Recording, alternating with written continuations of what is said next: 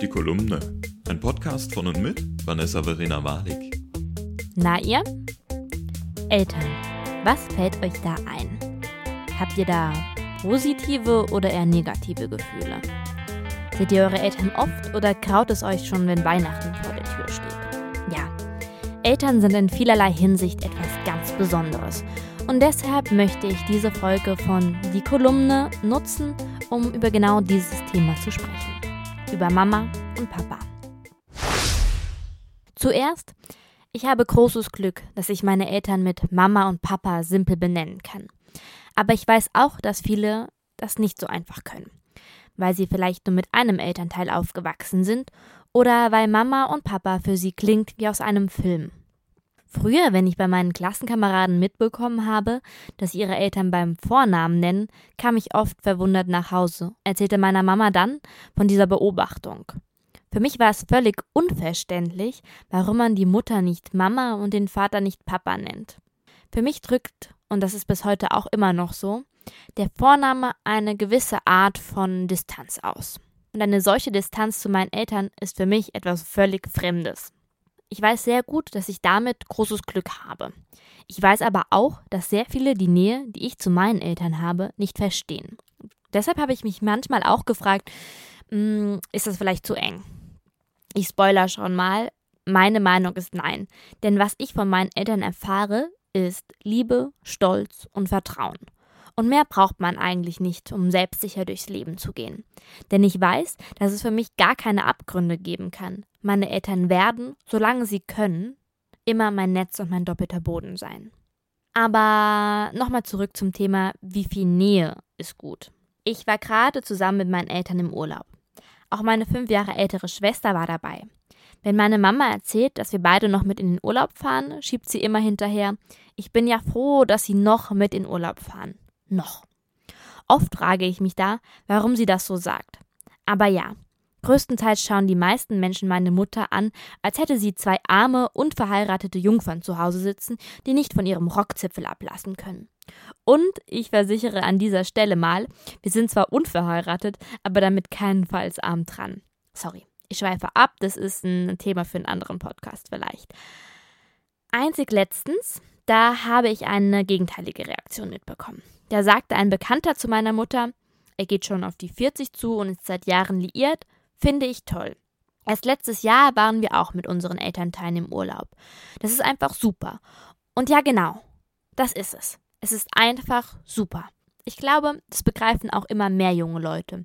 Denn ich beobachte auch immer öfters in Städten oder wenn ich auch mit meinen Eltern im Urlaub bin, dass ich nicht die einzige, in Klammern ältere bin, die mit ihren Eltern unterwegs ist.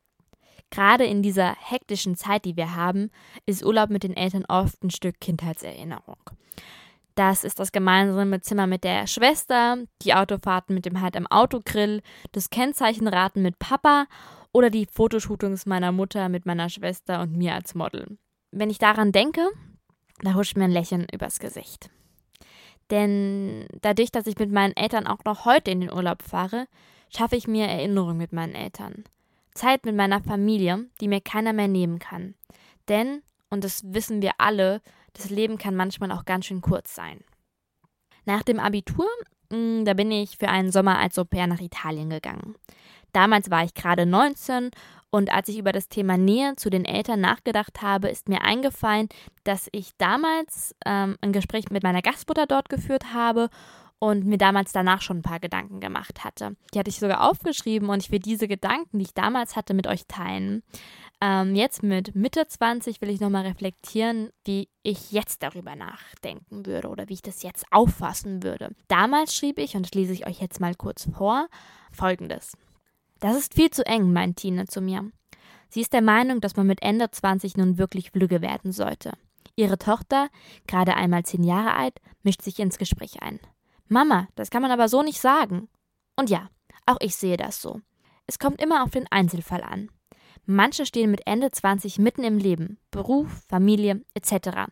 Und andere sind halt eben erst dabei, ihre Persönlichkeit zu finden, das Studium zu beenden oder sogar erst die erste richtige Partnerschaft einzugehen. Im deutschen Volksmund nennt man das vielleicht Spätsünder.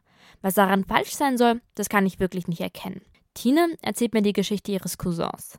Es scheine, als lebe er nur für das Wochenende bei Schweinebrat mit seinen Eltern. Die sind so eng miteinander, dass er irgendwie irgendwann nicht den Absprung für ein eigenes Leben geschafft hat.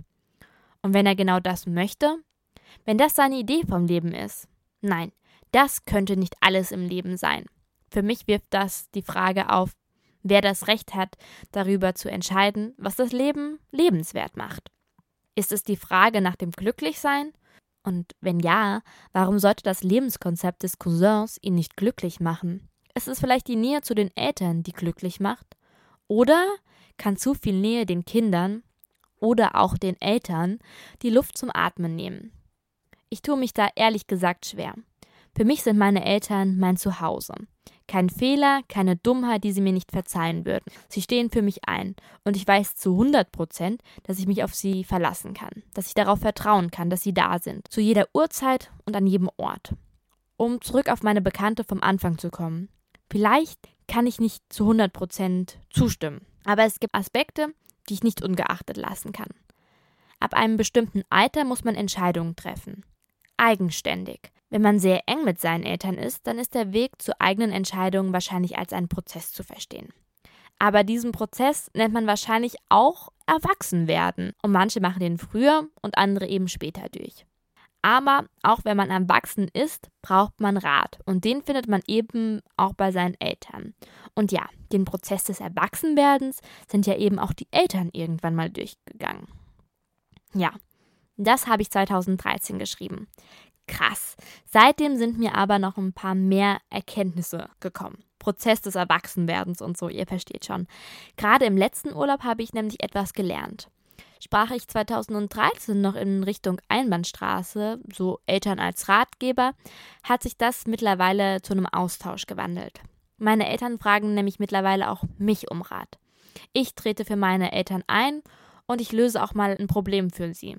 Meine Eltern sind immer noch meine Eltern aber wir sind mittlerweile eher auf Augenhöhe unterwegs. Und genau deshalb ist Familienurlaub auch mit Mitte 20 etwas Neues. Eine Art neues Erlebnis. Denn auch wenn meine Schwester und ich wohl immer die Kinder meiner Eltern sein werden, sitzen am Urlaubstisch mittlerweile eben vier Erwachsene am Tisch. Und das ist für mich auch nochmal was ganz, ganz Neues und eine neue Erfahrung und ebenso auch für meine Eltern.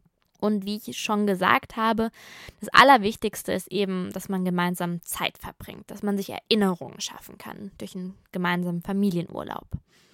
Mein Tipp an euch deshalb, packt die Badehose ein und nehmt gleich die ganze Familie mit. Ob mit an den Wannsee, in die Berge oder in die Großstadt. Das Wichtigste an einem Urlaub ist doch Zeit zu haben füreinander. Zeit ist so etwas Kostbares, mit der wir sinnvoll umgehen sollten. Für mich bedeutet das eben Urlaub mit meiner Mama, meinem Papa und meiner Schwester. Denn Nähe tut auch einfach gut.